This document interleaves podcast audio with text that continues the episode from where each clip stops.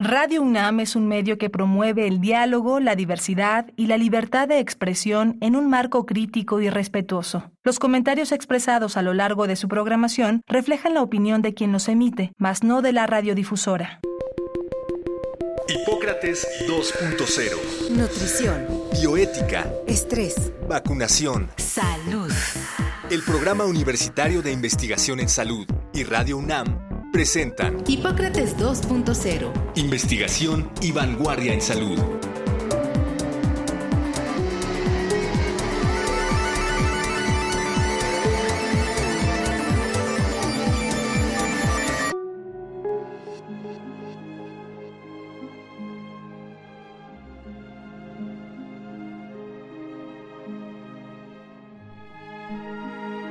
Hola, ¿qué tal? Bienvenidos a Hipócrates 2.0. Yo soy Mauricio Rodríguez, los saludo como cada ocho días aquí en Radio UNAM. Qué bueno que nos están acompañando otra vez.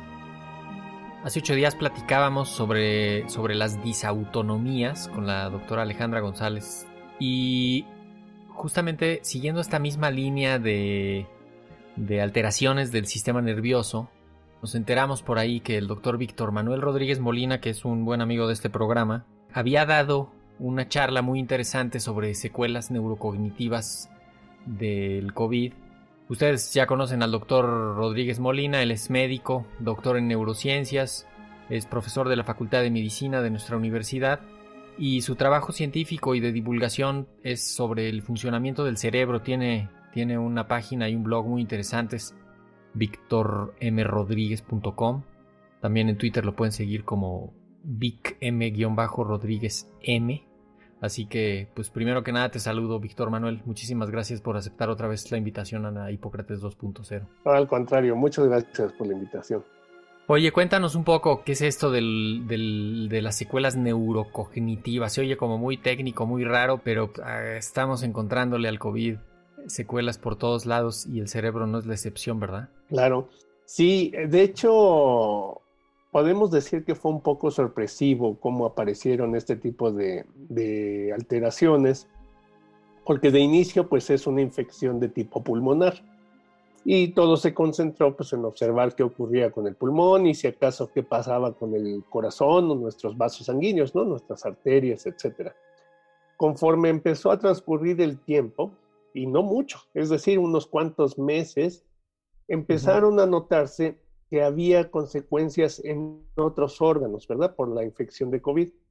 Se vio que teníamos cambios en nuestro sistema músculo-esquelético, es decir, las personas empezaban a reportar que tenían una gran fatiga, debilidad del muscular, que había dificultad para respirar, pero no desde el punto de vista de los pulmones, sino como cansancio, y poco a poco empezaron a aparecer. Articular, ¿verdad? También. Este, muchas, mucho dolor articular y, en algunos hasta limitación de las articulaciones. Sí, de hecho limita mucho el movimiento en muchas personas, ¿verdad? Porque es difícil que se puedan movilizar y ya no digamos que puedan realizar alguna actividad física medianamente intensa o incluso no tan intensa. Entonces, este, a partir de ahí se empezó a poner este, el ojo en que otros órganos podrían estar u otros sistemas podrían estar afectados. Y la clave de esto, hablando del sistema nervioso, empezó cuando se reportaba que las personas perdían la capacidad de identificar olores, es decir, perdieron este, el olfato y posteriormente se reportó que había pérdida del gusto también. Entonces fueron como que los primeros puntos que empezaron a llamar mucho la atención. Las personas que tienen este tipo de alteración, generalmente este, pues fue sorpresivo. De inicio no se sabía si era un cambio transitivo o no. Ya posteriormente sabemos que eso no es permanente, sino que va, tiene un periodo de unos cuantos meses y después con terapias puede recuperarse, pero era muy llamativo, ¿no? Porque las personas no detectaban ningún olor o cuando comían no detectaban ningún sabor. Pero esto es por una alteración en el epitelio neuroolfativo o en donde se detecta el gusto y el, y el olfato, ¿En, ¿en dónde está la alteración? Todavía no se tiene perfectamente caracterizado qué es lo que pudiera pasar. En la medicina, pues muchos, muchos estudios requieren de tiempo, ¿verdad? Para poder ir identificando qué es lo que está ocurriendo. Pero aquí surgió una hipótesis que posteriormente nos sirvió para hablar de otras complicaciones que ahorita vamos a mencionar, que es que el virus podría penetrar a las células nerviosas y que podría transportarse a través de las células nerviosas. Entonces, por ejemplo, en el caso de las células de la olfacción, nosotros tenemos neuronas que detectan este olfato, estas sustancias, y llevan el mensaje directamente hacia nuestro cerebro, ¿verdad? A través del bulbo olfatorio. Bueno, se empezó a tener la hipótesis de que podía entrar a estas neuronas, que podía transportarse y que posiblemente podría infectar nuestro cerebro. Entonces, este fue como el punto de partida, ¿no? Este fue lo que nos empezó a llamar la atención. Lo segundo que empezó a llamar la atención fue esto que estábamos diciendo, la pérdida de la fuerza muscular. De inicio no causó sorpresa porque como los primeros casos se reportaban como casos graves, ¿verdad? En la primera ola, me parecía una consecuencia normal después de estar meses o semanas internado o en la terapia intensiva que los pacientes saliendo de estas situaciones pues reportan estos casos. Pero lo que llamaba la atención... O, después de estas de este proceso inflamatorio sistémico que se produce, también pues podría tener también como secuela ahí la, sí, porque la fatiga, el dolor muscular. Exactamente, porque tenemos que tomar en cuenta que nuestro cuerpo está bajo ataque, ¿verdad? Bajo ataque del virus y eso consume bastantes recursos, eh, consume energía, consume parte de nuestros tejidos, es decir, nosotros nos tenemos que defender con todo. Entonces, después de la batalla, pues sí hay un periodo en el que estamos disminuidos y que debemos de recuperarnos, pero el dato importante aquí fue que pasando el periodo de recuperación, persistían estos datos. Por ejemplo, por poner el caso más dramático, ¿no? Había gente que decía, bueno, yo no me puedo mover unos cuantos pasos y hablar al mismo tiempo. O sea, era ya muy marcada el caso de la fatiga o el dolor articular que tú estabas mencionando. Entonces empezó la hipótesis de que aparentemente podría haber alteración en los nervios, no en los músculos, ¿verdad? Y posteriormente entonces empezó a extenderse este estudio y hoy día sabemos que existen eh, alteraciones, como tú dices del programa pasado, ¿verdad? En donde se va afectado la transmisión eléctrica de los nervios. Por ejemplo, a nivel de los nervios de la cara, también es algo muy importante que ha pasado y empieza a haber flacidez o alteraciones para poder mover los músculos de la cara. Entonces, existen ya reportes de que sí, en efecto, ya tenemos una afectación del sistema nervioso. Puede ser tanto el sistema nervioso central, es decir, la médula espinal o el encéfalo, o el sistema nervioso periférico, que serían nuestros nervios, ¿verdad? Que van a llevar esa información hacia los músculos o nuestras vísceras. Y que esto, estos casos parece ser que son importantes porque una de las cosas que se trataba de determinar al inicio es, uno, si nada más estaba limitada la infección a los pulmones. Ya vimos que no. Dos, qué tanta afección puede haber en otros órganos. Ya vimos que, por ejemplo, pulmones y corazón son los más afectados, pero el tercer órgano más afectado sería el cerebro. Sí, de hecho en, los, en las series de secuelas, muchas son, pues, tienen que ver con afectaciones en la memoria, en la capacidad de concentración, en el ciclo de sueño-vigilia en el, en el estado de ánimo, como más cuadros de ansiedad o de depresión después del, después del COVID y cada vez se fue también generando más evidencia de los cambios estructurales en el cerebro. O sea, en algunos casos sí hay alteraciones, eh, sobre todo en los adultos que les da y sobre todo en los que les da la infección más grave, ¿no? Que también, ahorita si quieres platicamos de eso, que me parece muy pertinente puntualizarlo, que es eh, no a todos los que les da les va a pasar, ¿no? Y, y, es mucho más frecuente en las personas que les da más grave o que tienen comorbilidades o que tienen alguna, alguna enfermedad predisponente, que creo que también eso es, es importante porque si no, entonces sí pareciera que a cualquiera se le va a, freír el cerebro, como diría la gente, y, y no es así. Bueno, aquí ya son varios aspectos, ¿verdad? Uno, ya tenemos la certeza de que sí hay una afectación del sistema nervioso en conjunto. Dos, el sistema nervioso y en particular el cerebro va a cumplir muchas funciones, pero podríamos reducirlas en dos, ¿verdad? Todo lo que es el control de nuestro cuerpo y la parte cognitiva, la parte de los pensamientos, la memoria, el razonamiento, etcétera, ¿no? Entonces, como tú lo estás mencionando, a partir de estos hallazgos, otra, otro punto que empezó a llamar mucho la atención fue la alteración que existía en tres esferas principales. Uno, la memoria, y principalmente la memoria a corto plazo. Esto que nos va a hacer que estamos haciendo algo y de repente decimos, ¿qué estaba yo haciendo? O sea, en el instante, ¿verdad? A eso se le llama memoria de trabajo. Dos, en la atención. Pierdo, me cuesta mucho trabajo concentrarme, pierdo la idea de lo que estoy oyendo, lo que estoy viendo, etc. Y tres, en la velocidad del pensamiento. Es decir, estas tres funciones que también dependen del, del cerebro se ven afectadas con mucha frecuencia. Y algo que es muy, muy notorio es que debemos de empezar a hacer una división en cuanto a quién le va a pasar, cómo le va a pasar, etcétera, ¿no? Lo primero que tendríamos que decir es, las personas que empezaron a presentar mayores alteraciones en todo esto fueron las personas que tuvieron un COVID grave y que estuvieron hospitalizadas y que requirieron de estar en una terapia intensiva. Entonces, en estos casos, se vio que podía haber hasta alteraciones que nosotros le denominamos encefalitis, es decir, una inflamación del cerebro y los casos graves que cursaron con encefalitis, esos fueron los que principalmente las secuelas eran más marcadas. Segundo, existen otro tipo de casos donde su, infección fue eh, moderada, vamos a ponerlo así. No, sí tuvieron que estar hospitalizados, tardaron varias semanas en estar este, batallando con la enfermedad, pero también persistían. Entonces aquí ya había un punto. Decían, bueno, primero se pensó, ok, solamente si me da un COVID grave puedo tener secuelas. Después se vio que graves y moderados podían tener secuelas. Y al último, ya más reciente, se ha observado que pacientes que tuvieron COVID leve, algunos, es decir, ya no es tan frecuente, también pueden presentar secuelas.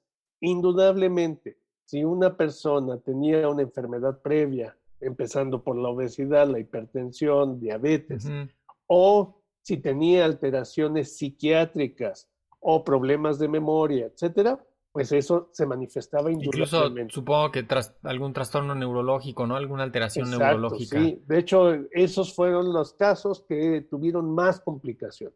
Pero tenemos un pequeño grupo, pequeño entre comillas, estamos hablando de un 20-30% de los pacientes que tuvieron COVID leve, que no tenían otras enfermedades y que persisten sus alteraciones, ¿verdad? Entonces aquí es donde, donde tenemos que tomar en cuenta los factores.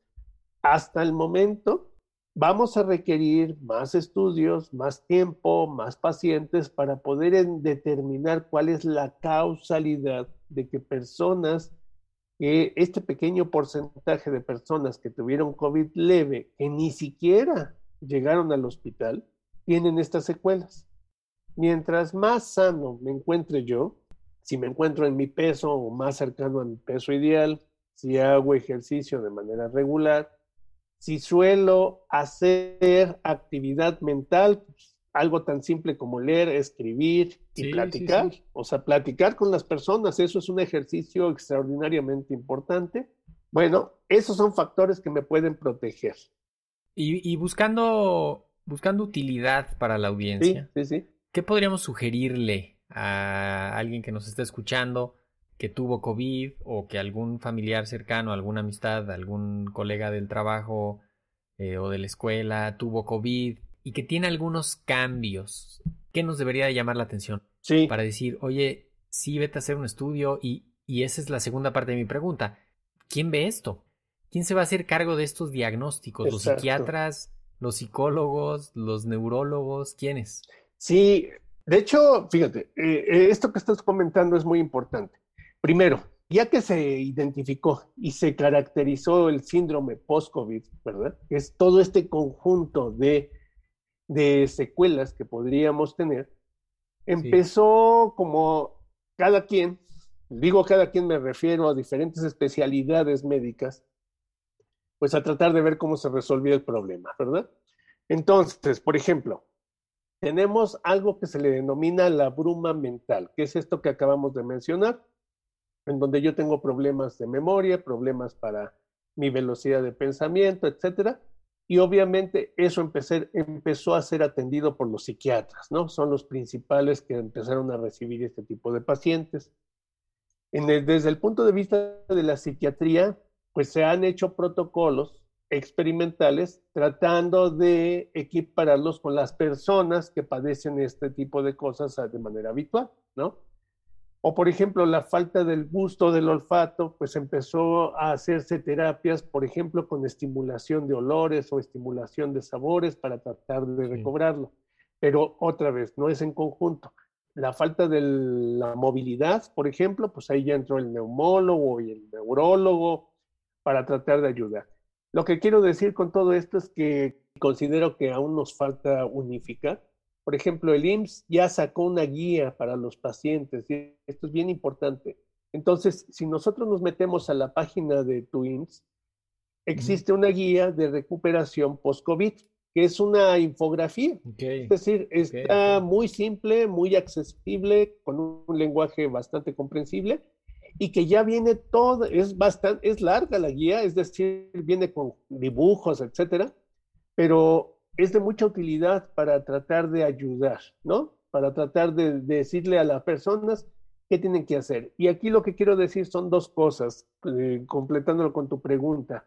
¿A quién hay que acudir? Pues de inicio tendríamos que acudir con nuestro médico, puede ser el médico familiar, de segunda instancia, pues podríamos ir a nuestra clínica, ¿verdad? Y preguntar por ese programa. Y de tercera instancia, podemos empezar en nuestras casas a hacer ejercicios, como de qué tipo, ¿verdad? A ver, aquí lo importante es, el primer ejercicio que debemos de hacer indudablemente es nuestro acondicionamiento físico y dependiendo de nuestras capacidades es caminar. No importa si yo puedo dar 10 pasos, o si puedo caminar media hora, pero debería de empezar a fortalecer mis músculos a partir de una caminata. Lo segundo que puede empezarse a hacer sin problemas, siempre con la limitante de hasta dónde yo puedo realizar físicamente eso. Por ejemplo, hacer ejercicios de fuerzas con ligas, ¿verdad? Ligas así como las que venden para, para ejercitar los músculos. No se recomiendan los ejercicios respiratorios, eso sí, parece ser que ya no fue de ayuda, parece que es más ventajoso hacer el ejercicio de tipo físico.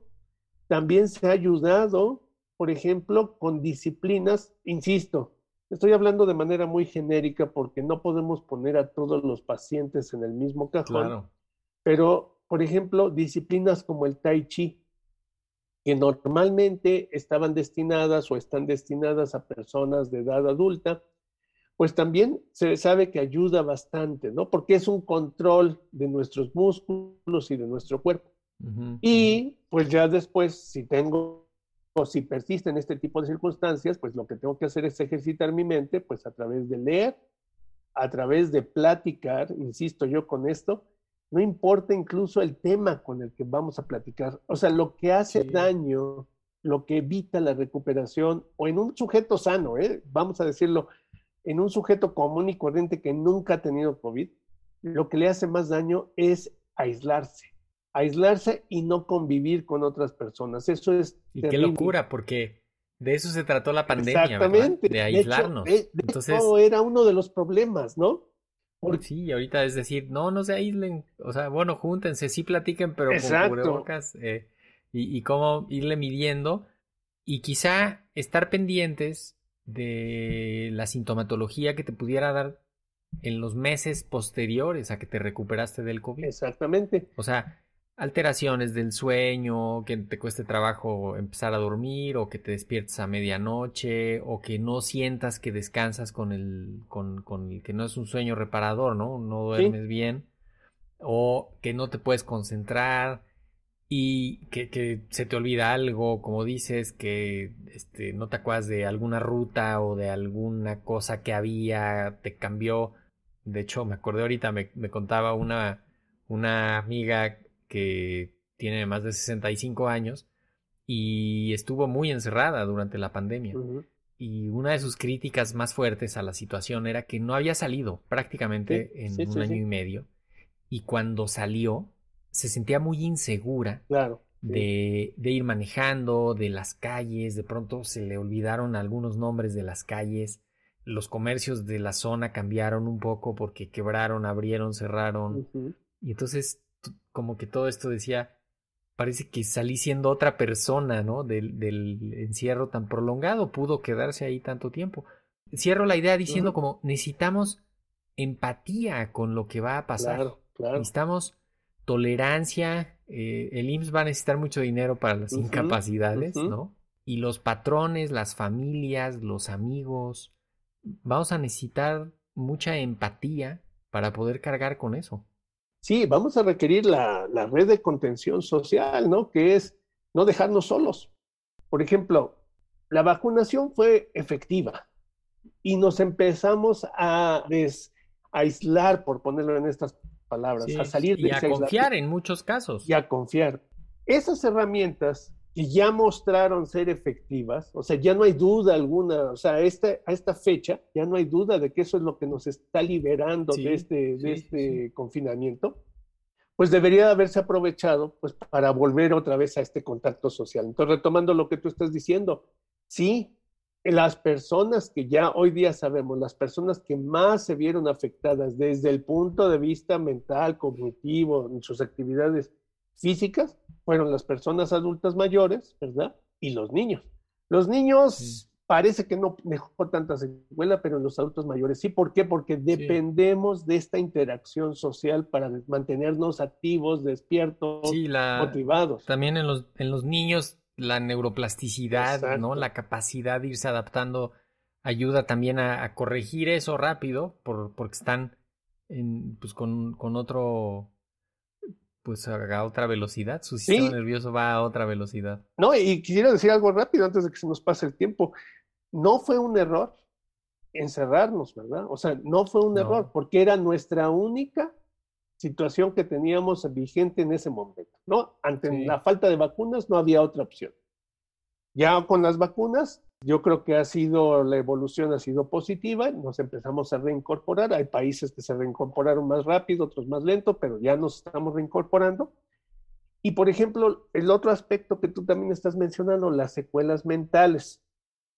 Ahí no debemos de perder de vista estos tres factores que tú estás mencionando, que son las alteraciones del sueño, la uh -huh. depresión, ansiedad, y podríamos poner una última que no es tan frecuente, pero que por desgracia sí se ha observado relativamente alta en los pacientes que sufrieron COVID grave, que se le denomina el síndrome de estrés postraumático.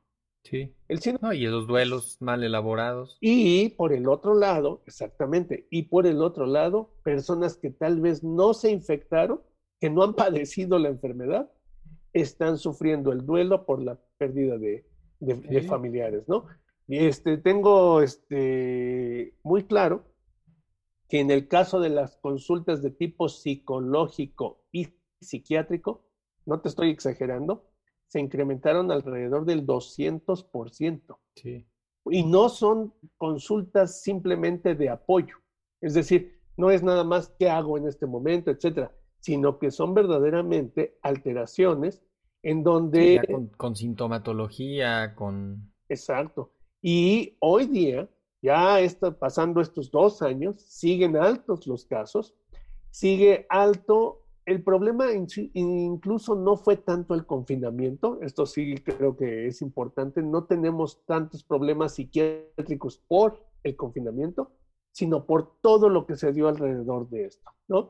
Totalmente. Y, y, por ejemplo, un dato que a mí me llamó mucho la atención, que, que no quiero perderle el, el, la vista, hubo un estudio que apenas está como un estudio muy preliminar, pero creo que nos va a dar luz sobre lo que puede venir, es, se quería ver, por ejemplo, en un estudio si las madres que tuvieron COVID sus hijos, los bebés, tenían algunas secuelas también. Y posteriormente se examinaron entonces madres infectadas, no infectadas, madres que, se, que después del embarazo tuvieron o durante el embarazo, bueno, para no hacer el cuento largo, se vio que no había problema. Entonces, aparentemente ahí no hay problema. Pero el punto interesante que quiero comentarte es este. Si se comparaban los niños nacidos antes del COVID con los niños nacidos durante esta época de COVID, sí hay disminución en todo su desarrollo. ¿Y qué quiere decir eso? Claro. Lo que igual estamos diciendo que son asociaciones, ¿verdad? Que no son causalidades, pero lo que quiere decir es que el ambiente que se crea a través de la familia, con todo el entorno del confinamiento, del estrés, de la falta de movilidad, las alteraciones económicas, ¿verdad? Que mucha gente sufrió, etcétera, parece que sí es un medio que pudiera estar influyendo sobre el desarrollo de los niños. Esto definitivamente lo tenemos que estudiar en el futuro, pero es algo que no debemos de perder de vista, ¿no? Sí. Y que, y que nos tiene que ayudar para, para entender que tenemos que lograr una nueva normalidad todavía con mucho cuidado, con cubrebocas, ventilación, sana distancia, para poder obtener todo lo otro, ¿no? Para poder juntarnos, para poder platicar, para poder reconocer, para poder eh, pues tener todas estas interacciones que son estímulos y que pues, nos van a ayudar a que nuestras neuronas se nos vuelvan a conectar así como nos vamos a, volver a conectar. Se nos vino el tiempo encima. Víctor Manuel Rodríguez Molina, médico, doctor en neurociencias, profesor de la Facultad de Medicina. A ti te pueden seguir en Twitter como arroba M, arroba Vic M bajo Rodríguez M. Perfecto, y tu blog victormrodríguez.com, ¿no? Tu, Una página con con información y con referencias y videos y pues, información muy atractiva de estos temas. Muchísimas gracias. Al contrario, por haber estado un gusto estar por aquí. Pues con esto nos vamos. Se nos acabó el tiempo muy pronto. Muy interesante la charla con Víctor Manuel siempre. Esperamos que les haya gustado, que les haya servido y pues que sigamos todos atentos a lo que va dejando, al rastro que va dejando esta pandemia. Yo soy Mauricio Rodríguez, esto fue Hipócrates 2.0, sigan en sintonía de Radio UNAM, muchísimas gracias, hasta la próxima. Agradecemos al doctor Samuel Ponce de León, coordinador del Programa Universitario de Investigación en Salud y coordinador académico de esta serie. El Programa Universitario de Investigación en Salud y Radio UNAM agradecen tu escucha. Te esperamos la siguiente semana para platicar sobre lo último en materia de salud e investigación en Hipócrates 2.0 investigación y vanguardia en salud. Se despiden de ti en la producción Patti Gamboa, Héctor Castañeda y Alejandra Gómez. Hipócrates 2.0, Radio UNAM. Experiencia sonora.